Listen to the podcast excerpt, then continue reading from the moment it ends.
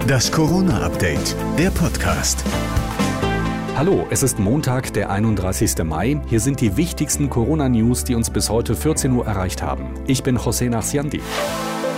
Es ist Monate her, dass sowas selbstverständlich war. Für die restlichen fünf Wochen bis zu den Sommerferien geht es für die Schüler wieder jeden Tag zur Schule. Und das gilt für alle Schulformen, aber nicht für alle Städte. In Hagen und Remscheid bleibt es erstmal beim Wechselunterricht, weil diese beiden Kommunen noch nicht stabil unter der Inzidenz von 100 liegen.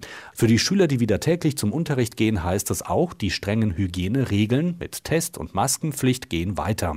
Die Tests wiederum sorgen für neuen Ärger. Ab heute müssen die Schulen Schulen den Schülern auch Bescheinigungen über einen negativen Test ausstellen.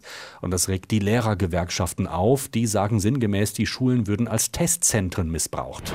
Die Schnelltests sorgen auch auf ganz anderen Ebenen für Ärger. Die Gesundheitsminister von Bund und Ländern haben über den Betrugsverdacht bei einigen privaten Corona-Teststellen diskutiert. Jetzt soll es strengere und häufigere Kontrollen geben. Offen ist aber, wer die Kontrollen genau durchführen soll. Die Kommunen, der Bund und die Kassenärztliche Vereinigung schieben sich gegenseitig den schwarzen Peter zu. Einigen Teststellen wird vorgeworfen, deutlich mehr Tests abgerechnet zu haben, als tatsächlich durchgeführt wurden, auch bei uns in NRW. Pro Test zahlt der Staat aktuell 18 Euro und auch diese Summe soll auf dem Prüfstand, weil die Tests insgesamt billiger geworden sind. SPD-Gesundheitsexperte Karl Lauterbach warnt vor den Langzeitfolgen nach einer Corona-Erkrankung.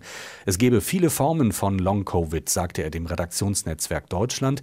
Er geht davon aus, dass sich die Zahl Zahl der Patienten mit chronischer Erschöpfung verdoppeln könnte und das werde auch die Arbeitswelt zu spüren bekommen.